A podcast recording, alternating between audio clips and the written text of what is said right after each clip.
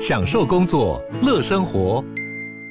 就算不在办公室，也能从容应对线上会议。HP Dragonfly 透过专业的 HP Presence 设计，内建降噪及会议快速键，搭配清晰的 Bang & Olufsen 音效，增强音讯及视讯功能。HP Dragonfly 顶级商务笔电，采用 Windows 11专业版，让您在会议中享有最佳的视觉和听觉品质。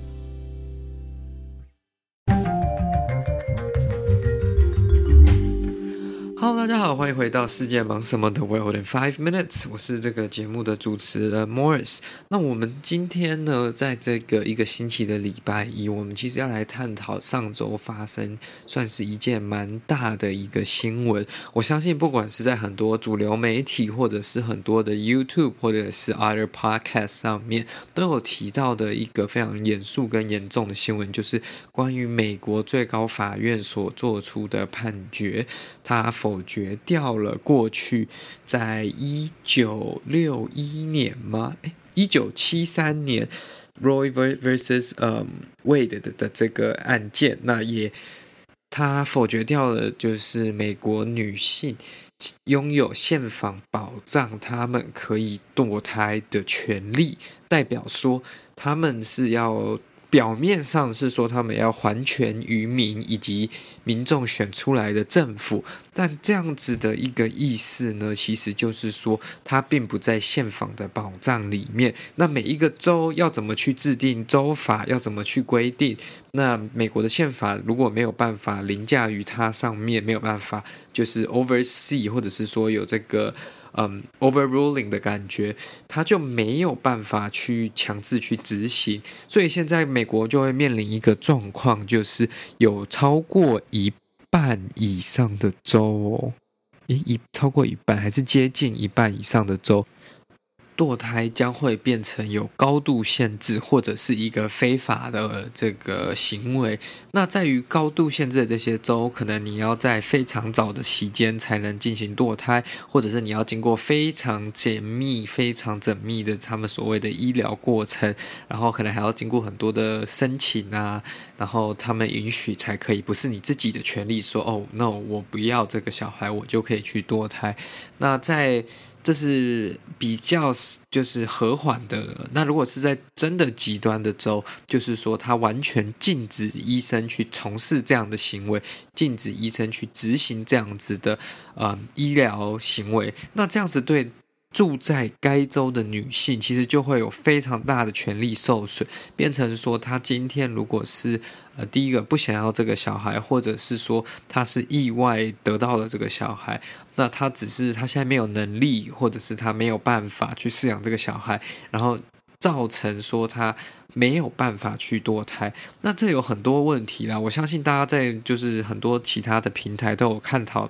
就是这个问题跟这个法案，以及最高法院为什么会做出这样的判决？那其实是在川普卸任前，他有最后 appoint 了一个比较保守派的那个那个最高法官。那他在那时候就有很多人就预估会发生这样的事情，但没有想到真的这么快就发生了。那 anyways。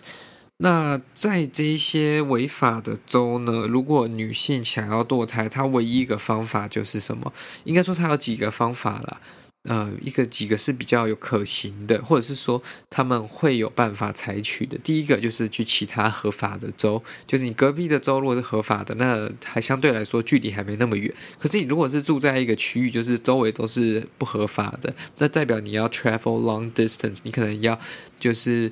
呃，到跑到可能像加州、华盛顿州、奥勒冈州这些地方，才有办法去做这样子的一个手术。那第二个方法就是去使用这个 abortion pills，或者是所谓的 Plan B，就是事后药的这个部分。但是这个第一个不一定有效，而且是非常呃伤害这个女性身体。然后第三个就是说，它也有可能是。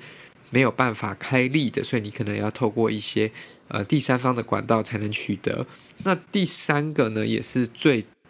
黑的，也是最不乐见的，就是所谓的非法诊所，有点像我们的密医的这种感觉，因为它在这个州是不合法的嘛，它就只能就是把招牌拆下来才有办法营业，或者是说去秘密的从事这样的行为。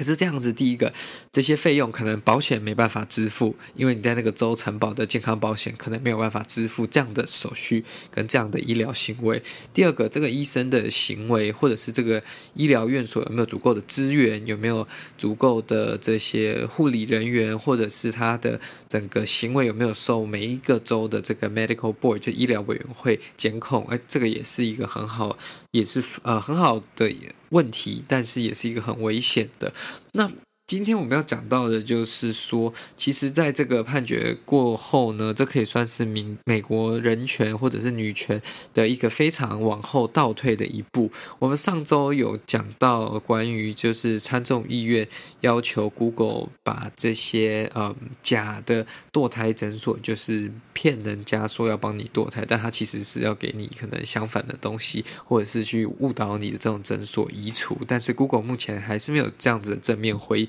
但是在那件事情之后，因为我们那是先预录的嘛，然后最高法院的判决就出来了。那现在这件事情还在一个非常民怨升天的一个状况跟现象，所以不能确定说它实际未来会往哪个方向走。但是短时间内可以确定的就是说，在这些比较保守的州呢，堕胎就会是成为一个非法的行为。那对于这些女性，呃，不公平的这些权利受损，这个就不是大家能轻易解决的。那要怎么样去解决这样的问题？这就是美国他们自己的政治系统很特别的一个地方吗？我觉得其实。我不想这样讲了，因为我自己是非常，就是对于这个这次这样的事件演变，我是非常不乐见的。但是他们是说，你有可能也要尊重其他人的这种想法嘛。但是我觉得这是一个政治上的操作了，因为你在 appoint 一个。这个等到其中一个这个最高法院的法官就是离任或者是去世之后，那拜登或者是下一任的美国总统又会再 appoint 一个，那他会不会再推翻，或者是他会不会用这其他的方法让他继续合法化，或者是现在联邦政府会不会提供更多的资源？那其实。这个政府的这部分其实是一个比较尴尬的状况，因为他也不能只代表他们自己的立场，他也要想办法，就是多元融入、包容，就是立场不同的这群人。但是我们可以看到的是，很多的企业、很多的工会、很多的呃公司，或者甚至是旅馆啊、餐厅等等的，都对这些有可能受到影响的女性提供非常多的资源跟帮助。怎么说呢？就是你如果今天是住在一个即将变成非法不合法的州，那如果你有这样的需要，那你就可以就是透过一些管道去申请这些呃，不管是金钱的补助，或者是。等等，旅费的补助都有。那甚至有公司，像是有一间叫做 Dick's Sporting Goods，就是专门在卖这种运动用品啦。有点像我们的迪卡侬这种公司，他就说他们任何员工在全美任何的地方，如果有需要这样子的一个方案，就是他们需要有堕胎的医疗。协助的话，如果他们在的州是不合法的，他们甚至会补助到四五千块的旅费，让员工去做这件事情，就是让你去合法的州去做这件事情，然后可以请假等等的。那这个当然是一个。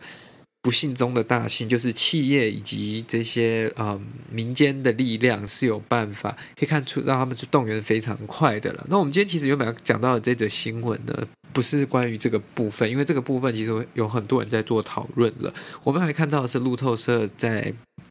今天他们所做的一个报道了，他们说 Amazon places purchase limit on emergency contraceptive pills，就是亚马逊针对这个紧急的避孕药或者是这个事后药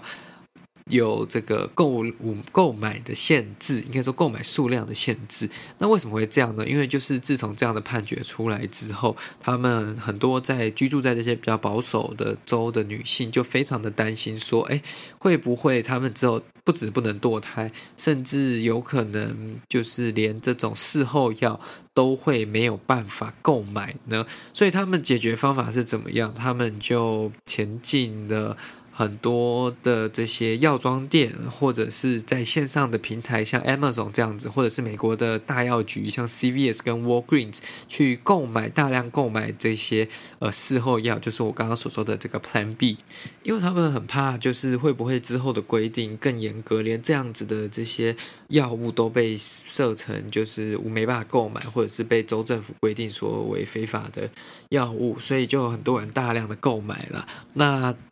所以导致了这个商品有非常大的短缺状况，不管是在传统的这些呃药局连锁店 CVS、w a l g r e e n 甚至在 Amazon 上面，也有一度就是他们没有办法很顺利的出货。所以呢，他们就有这样的购买限制，但是他们是说在这几天内他们会尽快就是 restock，然后从这些其他州调大量的货到这些比较有可能变成呃违法、变成非法的这些州，让这些民众有办法去购买这样的商品。那我觉得，嗯，唉，这也不是一个很好的方法啦，因为这有时候这种。呃，生理上或者是就是需要医生专业的判断啦。可是对于一些比较没有资源的族群，或许来说，他们真的没有办法到其他州去找医生去做这样子的一个诊疗跟协助。那这是一个比较可惜的地方，也是一个令大家很难过，然后又气愤的一个事件。那其实。为什么会觉得这件事情会影响会很大呢？因为其实第一个，今天有那个经济能力可以去其他州去做医疗行为的这些呃比较有钱的这些居民呢，他当然他对他来说影响不大。可是如果对于一个已经没有钱去其他州去从事这样医疗行为、去寻求协助的这样的家庭、这样的妇女，那他真的有办法生下小孩吗？那他原本其实可能就是因为没有饲养小孩的能力，他才决定说哦，他不要现在饲养这个小孩，来决定要堕胎。可是他如果没有饲养小孩的能力，你又要他花一笔钱去其他的地方寻求医疗协助，这是一个非常不合理，也是非常令人难以置信的一个。解决方案了，那就会变成说，没有钱或者是经济能力比较糟的这些妇女，可能就没有办法享受到同样的权利，他们拥有的权利、拥有的选择就会比其他人更少。就是我觉得在长期上啊，民间单位或者是一些基金会，还有这些民间企业，可能要想办法去 work on 改善的一个部分。好啦，那这就是今天为各位报道的这个新闻啦。那如果你去喜欢，觉得我们这个节目讲得不错的话呢，欢迎你将这个节目分享给你的亲朋好友，这对我们来说其实是真的很大的一个帮助。那我们的新节目也即将要上线，希望啦，其实因为遇到一些问题，所以一直 delay，不然原本应该是要上线了。那我们就下一次再见喽，谢谢各位，我们下次见，拜拜。